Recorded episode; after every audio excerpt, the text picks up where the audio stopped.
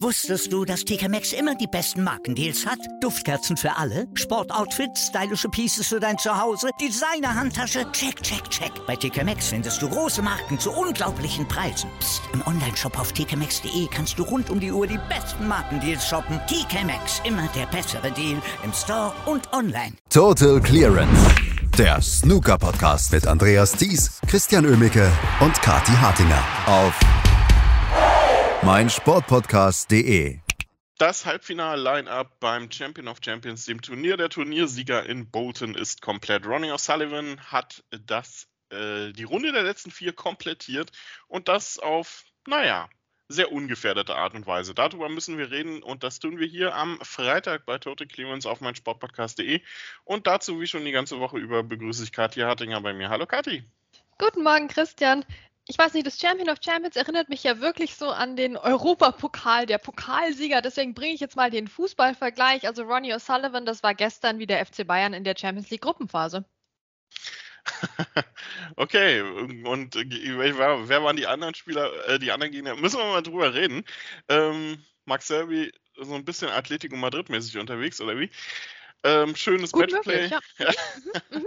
genau. Okay, bevor, bevor wir aber abdriften, weil ich glaube, ich komme dann selbst nicht mehr hinterher mit meinen Fußballvergleichen, bleiben wir bei den gestrigen Spielern bitte und genau. Spielerinnen. Genau, genau. und da ähm, können wir, glaube ich, festhalten, ähm, dass es letztlich alles so ein bisschen wie erwartet lief. Ronnie O'Sullivan gegen Robert Milkins war ja das erste Match und ja, der Milkman hat zwischenzeitlich mal ganz gut mitgehalten, aber letztendlich äh, war dann Ronnie O'Sullivan doch ein Stück weit zu stark unterwegs. Ja, das Ding ist ja, Christian, normalerweise predige ich ja gegen Ronnie O'Sullivan bekommst du immer eine Chance in jedem Frame. Ja, das war gestern leider nicht so, armer, armer Robert Milkins. Ronnie mag halt einfach dieses Turnier, ne, hier mit den alten, mit den alten Bros von Matchroom. Ja, hier, da gibt es endlich mal wieder eine Players Lounge, meinte doch Mark Williams, ne, zum ersten Mal seit Januar ähm, wieder eine richtige Players Lounge, die den Namen verdient auch. Also es ist wirklich ähm, eine, eine interessante interessante Atmosphäre beim Champion of Champions, die Ronnie O'Sullivan zu schätzen weiß und er will das Ding gewinnen. Ähm, und äh, somit hatte Robert Milkins tatsächlich streckenweise in Frames wirklich gar keine Chance. Ähm, Im ersten Frame hat er aber sehr solide angefangen, genau wie wir das vorher gesagt hatten, hat eine 81 gespielt, unaufgeregt, cool. Der Mann kann ja wirklich gutes Snooker spielen. Ich weiß nicht, in seinem Gesamtauftreten vergisst man manchmal, dass das, was er auf dem Tisch bringt, tatsächlich teilweise sehr glamourös sein kann. Ja, auch diese 102 im vierten Frame, das war dann der zweite Frame, den er gewonnen hat, ähm, der, die war auch, ja, also die sieht auch so schön aus wie bei Ronnie O'Sullivan, finde ich. Ne? Also das hat er schon richtig gut gemacht, der Robert Wilkins. Aber halt in den anderen Frames, ja, da kam halt Ronnie mit der 82, mit der 131, dann zum krönenden Abschluss. Ne? Ähm, in Frames 3 und 5 hatte Robert Wilkins so die, die Chance gegen Ronnie O'Sullivan, hat sie dann nicht genutzt. Und das hat dann auch letztlich dazu geführt, dass wir keinen Entscheidungsframe hatten und dass das Ronnie eben doch sehr souverän runtergespielt hat. Ähm, es war ja schon schade, dass da jetzt nur ein Century Break rauskam von Ronnie O'Sullivan. Aber trotzdem doch eine sehr, sehr schöne Angelegenheit, ein sehr schönes Match. Ähm, Robert Milkins hat sich nicht viel vorzuwerfen und sollte eigentlich hoffentlich auch zufrieden sein mit seinem Auftritt er wird zufrieden sein, vor allem halt mit dem, wie das letzte halbe Jahr lief für ihn, denke ich mal. Ähm, Ronnie Sullivan auf jeden Fall stand damit im Gruppenfinale und es ging darum, wer wird folgen. Und da gab es natürlich auch ein Match zwischen Zhao Shintong und ähm, Nucharut Wongharutai, Mink genannt. Ähm, einen klaren Favoriten und das war Zhao Shintong. Und dieser Favoritenrolle ist er das gesamte Match über nicht gerecht geworden, muss man ganz klar so sagen. Das war teilweise grauenhaft, was Zhao Shintong da meiner Meinung nach gespielt hat. Der kann froh sein, dass er sich da durchgesetzt hat. Ähm, Mink Nucharut hingegen durchaus mit einem guten Auftritt, viele schöne Bälle gezeigt. Und ich glaube, wenn ihr, ihr Breakbuilding, also die hohen Breaks, etwas mehr gekommen wären gestern, dann hätte sie das Match gewonnen. Ja, aber jetzt, komm, jetzt sei doch mal nicht so böse zu dem Zhao Tong, oder? Ich meine, der, also der vierte Frame, eine 132, also in dem Frame ist er seiner Favoritenrolle gerecht geworden. Das müssen wir dem guten Mann jetzt schon lassen, aus der ersten Chance raus, zack, hier 132, also da kann man nicht meckern. Aber ansonsten im gesamten Rest des Matches, wie schlecht kannst du Snooker spielen, Zhao Tong? Ja, ne? Das war echt äh, gar nichts. Also da bin ich dann auch wieder bei dir. Also das kann man auch gar nicht anders sehen, aber den vierten Frame fand ich schön. Habe ich mir gerne angeschaut von ihm. Den, das, den Rest des Matches hätte eigentlich Mink gewinnen müssen, weil sie hat doch so schöne Einsteiger auch gespielt und war eigentlich mit so einer Coolness am Tisch, aber ja, es war dann halt doch leider meistens nach irgendwie 16 Punkten, nach 20 Punkten war dann Schluss. Ähm, da müsste echt noch ein bisschen mehr von ihr kommen, aber meine Güte, das hat doch Spaß gemacht, wie sie hier die langen Bälle über den Tisch geknallt hat. Also ich finde das schön, weil das bei ihr mit einer Selbstverständlichkeit auch passiert. Und sie steht mit einer Selbstverständlichkeit am Tisch. Ähm, und ich glaube, das äh, bringt einfach viel Potenzial mit sich. Ja, und dann hat sie es aber leider im dritten Frame, finde ich, aus der Hand gegeben. Ja, der dritte Frame war sehr, sehr seltsam. Wir kennen ja alle diese Frames, wo so unglaublich viele rote Bälle von einer Ecktasche liegen und dann noch schwarz in der Ecktasche quasi drin, ne? Und dann gibt es einen Re-Rack nach 30 Minuten oder so. Also die beiden hatten es jetzt irgendwie geschafft, super viele rote um die linke Mitteltasche zu drapieren. Und die, die haben sich aber auch alle gegenseitig blockiert. Also das war ein, ein seltsamer Frame, ein sehr zerfahrener Frame. Und da muss man schon sagen, sie hatte diverse Chancen und hat Zhao Xintong wirklich äh, geradezu gewalttätig dazu gezwungen, diesen Frame noch zu gewinnen. Ja, und dann war der halt doch eben ein bisschen drin im Spiel und dann kam die 132 und dann, also ich glaube, wenn der dritte Frame an Mink gegangen wäre, dann hätte das eine andere Wendung genommen, das Match.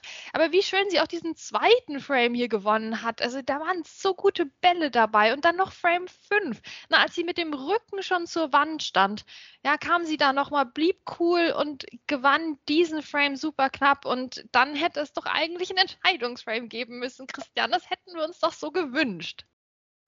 Ja, denn auch der, ähm, auch im, im, sechsten lag sie ja schon deutlich vorne. Und dann kam zugegebenermaßen eine, eine tolle Clearance von Zhao Shintong, ähm, da lagen die Farben wirklich überall, nur nicht auf den Spots. Äh, und er hat's, äh, hat den Tisch abgeräumt. Das war richtig gutes, äh, ein richtig gutes Break dann nochmal. Aber zu dem Zeitpunkt muss ich sagen, hatte ich wenig Hoffnung für das Abendmatch. Da kommen wir gleich zu. Ähm, aber lass uns noch kurz einmal über, äh, über Ming sprechen, die sicherlich ja ähm, Spaß gehabt haben wird gestern. Ähm, aber vor allem, was ich auch gut finde, ist, dass ähm, man bei ihr tatsächlich sieht, dass sie äh, nicht, nicht unbedingt auch so viel Druck verspürt in diesen großen Matches. Sie sieht immer relativ entspannt aus, ähm, lächelt mal auch hier und da und das gefällt mir eigentlich ziemlich gut. Also ähm, sie zeigt es dann eben auch auf dem Tisch, was sie dann tatsächlich kann, warum sie Damenweltmeisterin geworden ist. Also da kann ich mir gut vorstellen, dass man hier jemanden hat, der sich auf der Main Tour auch so ein Stück weit, vielleicht nicht ganz oben in der Weltspitze, aber so Richtung Top 64, Top 48 etablieren kann. Ja, das würden wir auf jeden Fall ihr wünschen, oder? Ja, ich glaube auch, sie bringt schon noch mal eine Klasse mit, die wir bisher von den weiblichen Spielern nicht gesehen haben. Ähm, äh, da, man, man merkt das wirklich in der Art, wie sie am Tisch steht. Sie tritt eben dieser Selbstverständlichkeit auf. Äh, wie du gesagt hast, sie scheint zumindest von außen betrachtet nicht so den Druck zu verspüren und spielt mit so einer fröhlichen Lässigkeit.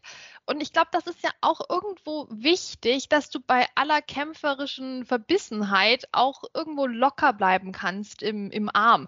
Also mir ist das gestern im Abendmatch aufgefallen, als Alan McManus darum analysiert hat an, an Ronnys Arm und dass er ihn ja noch nie so locker erlebt hätte in seinem rechten Arm und so.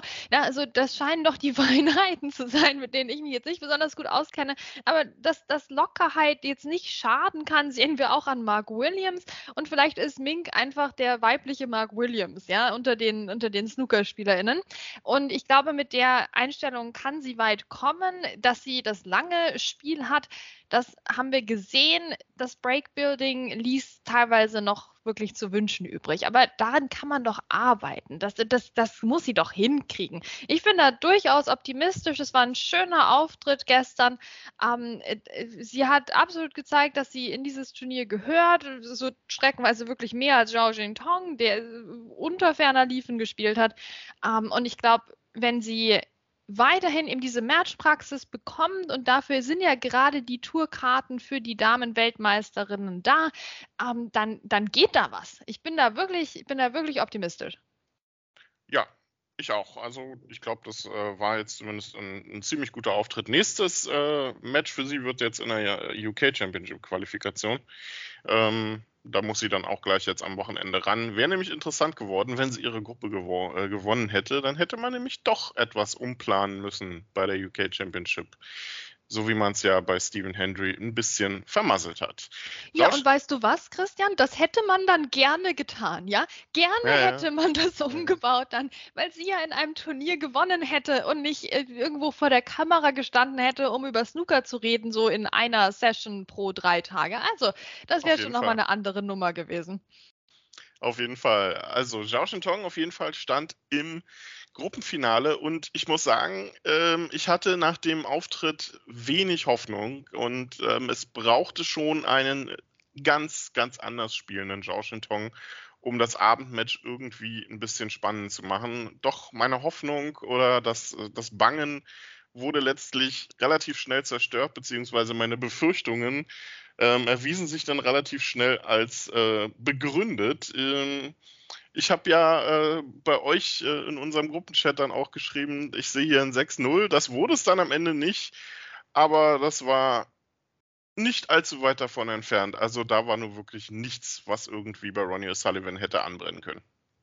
Ja, aber ihr seid doch nicht so böse zum Washington, Christian. Achso, Entschuldigung, Entschuldigung, schon wieder. Frame 5, Frame 5, da hat er doch eine 92 gespielt, obwohl Ronnie, Ronnie schon Chancen hatte. Also wirklich, das, das, war, eine, das war ein schönes Break, das habe ich mir gerne angeschaut. Ja gut, der Rest des Matches war halt wieder komplett zum Vergessen. Ach Mensch, Jing Tong, der hat uns echt um so ein Feuerwerkfinale, also Gruppenfinale jetzt hier gebracht. Das war schon ein bisschen nervig. Nee, also ich bin wirklich auch genervt von Zhao Tong nach dem Tag gestern. Wir wissen doch, der Typ kann Turniere gewinnen, warum muss er dann so oder auftreten? Ja, das ist ein bisschen wie Ronnie O'Sullivan da in der German Masters Qualifikation damals, wir erinnern uns. So, so wirkte der und das, das muss ja nicht sein. Ronnie O'Sullivan, ja, der hätte das Match nicht verlieren können, wenn er sich sehr viel Mühe gegeben hätte. Ähm, ja, erst ersten Frames waren unspektakulär, dann kamen ein paar schöne Ronnie O'Sullivan Breaks für die Fans. Also die haben sich bestimmt die 135 gerne angeschaut in Frame 3 und die 108 in Frame 7. Darüber können wir jetzt reden. Aber es war im Grunde ein völlig ereignisloses Match, weil du wusstest, bei Zhao Jingtong geht das eh schief und bei Ronnie O'Sullivan wird ein typisches Ronnie O'Sullivan Break draus.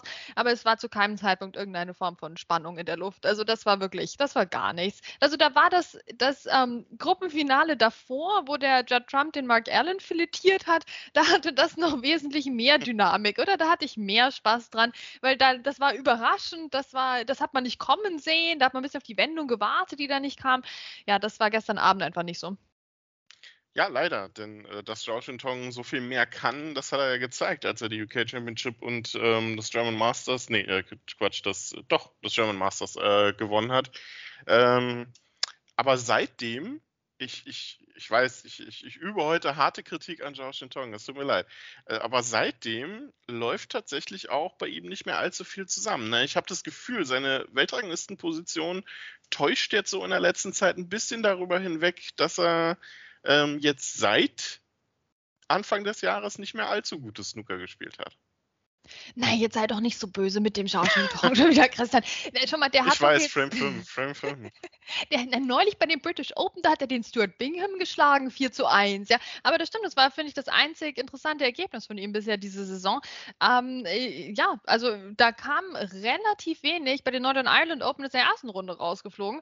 Ähm, ganz, ganz mittelmäßige Saison von Zhao Jingtong, die jetzt nicht besser geworden ist durch Champion of Champions, sagen wir so.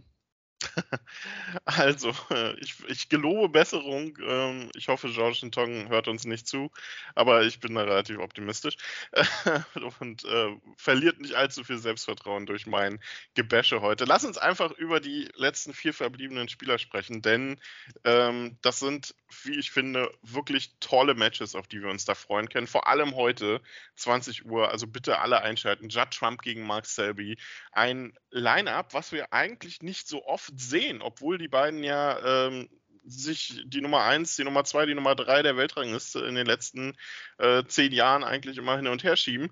Ähm, neben Ronnie O'Sullivan äh, also das ist ein Line-up, auf das man sich richtig freuen kann. Vor allem finde ich, Judd Trump ist hier mal auch spielerisch nochmal in eine andere Richtung gefordert, denn zwar kann Mark Selby ja durchaus auch ähm, Centuries reihenweise spielen, aber Judd Trump muss dann auch mit dem Matchplay von Mark Selby klarkommen und das ist ja auch was, was ihm in der Vergangenheit nicht immer unbedingt, ähm, unbedingt lag. Also hochklassiges, richtig tolles Duell. Freue ich mich drauf heute Abend.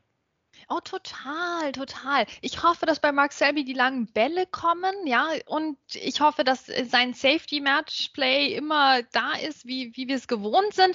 Und dann wird das, glaube ich, eine beinharte Aufgabe für den Judd Trump, aber umgekehrt wird es eine beinharte Aufgabe für den Mark Selby, ja, weil der Judd Trump äh, wirklich federlos gespielt hat fast gegen, gegen Mark Allen und offenbar total in Form ist, total Lust hat, dieses Turnier zu gewinnen, bei dem Mark Selby traditionell nichts reißt. Also da, da ist ganz schön Dynamit drin in dieser Begegnung und die haben wir auch viel zu lange jetzt eben nicht mehr gesehen. Ne? Also deswegen äh, wird das heute ein echtes Schmankerl. Also erst heute Abend, ne? Achtung, Champion of Champions, da haben wir jetzt diese zwei Spieltage mit den Halbfinals, die jeweils nur am Abend stattfinden. Tut den ZuschauerInnenzahlen vielleicht auch gut, denn wir müssen ja schon sagen hier, ähm, dass relativ wenig los war in den ersten Tagen. Ich war da durchaus enttäuscht. Jetzt mit, mit Ronnie wurde es besser oder zumindest mit der Gruppe. Ähm, aber Anfang der Woche dachte ich mir, sind wir jetzt hier irgendwie bei so einem äh, Klischee chinesischen Turnier, ne, wo die alle oben sitzen oder ne? Also das war schon ein bisschen mickrig, was da rumsaß. Mark Williams damals beim, am ersten Tag, der hätte ja fünf Plätze haben können, um dann ein Selfie mit Mark Selby zu machen. Also hoffentlich kriegen wir die jetzt die Hütte voll für die beiden Halbfinals, weil verdient hätten sie es. Naja, und jedenfalls haben wir jetzt ja heute Nachmittag frei, Christian. Und was machen wir da alle? Genau, wenn wir kein Snooker gucken können, dann tippen wir Snooker, denn jetzt ist ja der ideale Zeitpunkt, um hier einzusteigen ins legendäre letzte Tippspiel ja, für die UK Championship. Genau, die geht nämlich ähm, morgen los, also zumindest die Qualifikation. Ja, ich habe mich auch gewundert über die Zuschauerzahlen, muss ich tatsächlich sagen. Ähm, Bolton ist doch eigentlich, ist das nicht ein Vorort von Manchester irgendwie da? Also ja. eigentlich müsste doch da, müsste doch da genug los sein. Also ja, muss man sich mal überlegen, warum da die Ticketverkäufe dieses Jahr nicht ganz so gut waren. Ähm, heute auf jeden Fall Judd Trump gegen Mark Selby und morgen dann Ronnie O'Sullivan gegen Fan Jingyi als Halbfinale morgen Abend. Äh, eigentlich auch ein tolles Duell, ne? Ich glaube, ich habe so das Gefühl, so leicht im Hinterkopf, der Fan Jingyi wird nicht die schlechtesten Erinnerungen an ein Duell mit Ronnie O'Sullivan haben. Absolut. Ja, das kann natürlich auch eine richtig gute Sache werden. Ähm, wir haben es jetzt halt gestern bei Zhao Tong gesehen, dass manchmal halt auch irgendwie alles blockiert ist und gar nichts geht. Ich hoffe, dass der Fang Yi wieder so einen Tag erwischt, ne, wie, wie in, in seiner Gruppenphase jetzt hier beim Champion of Champions. Das ist halt immer das Problem bei ihm. Der muss einen Tag erwischen, dann klappt das, aber er hat sie in der letzten Zeit nicht besonders oft erwischt, diese Tage. Jetzt diese Woche schon mal und ich hoffe, dass er das auch auf den Tisch bringt, weil wir wollen mal ein spannendes Spiel mit Ronnie O'Sullivan sehen. Bitte. Bitte gerne. Und ähm, morgen sprechen wir erstmal über das erste Halbfinale, nämlich über Judge Trump gegen Mark Selby. Das gibt es heute Abend. Und morgen werden wir dann auch auf die UK Championship nochmal in etwas ausführlicherer Form vorausblicken. Die startet nämlich dann auch parallel zu den letzten beiden Tagen des Champion of Champions. Also geballte Snooker-Unterhaltung hört ihr hier weiterhin auf Total Clearance bei meinsportpodcast.de. Danke fürs Zuhören. Wusstest du, dass TK Maxx immer die besten Markendeals hat? Duftkerzen für alle, Sportoutfits, stylische Pieces für dein Zuhause, Designer-Handtasche, check, check, check. Bei TK Maxx findest du große Marken zu unglaublichen Preisen. Psst. im Onlineshop auf tkmaxx.de kannst du rund um die Uhr die besten Markendeals shoppen. TK Maxx, immer der bessere Deal im Store und online. Was zum Teufel, du Bastard, du bist tot, du kleiner Hundeficker. Und dieser kleine Hundeficker, das ist unser Werner. Ein ganz normaler Berliner Kleinstkrimineller, der dann aber im Knast das Ding seines Lebens dreht. Una Fantastica Risetta Perla Pizza. Er klaut seinem Zellengenossen ein Pizzarezept. Aber nicht irgendeins. Und mit dem eröffnet Werner dann die beste Pizzeria Berlins. Doch Werners Glück ist nur von kurzer Dauer. Denn es hagelt Probleme. Werners Pizzaparadies. Erstmals großes Kino- und Podcast-Format. Mit fetter Starbesetzung. Alina But, Kida Ramadan, Edin Hasanovic, Oliver Koritke, Ralf Richter, Ben Becker, Winfried Glatzeder, Anna Schmidt und viele mehr. Abonniert die Scheiße. Jetzt macht schon, mach! Total Clearance. Der Snooker-Podcast mit Andreas Thies und Christian Ömicke auf meinsportpodcast.de.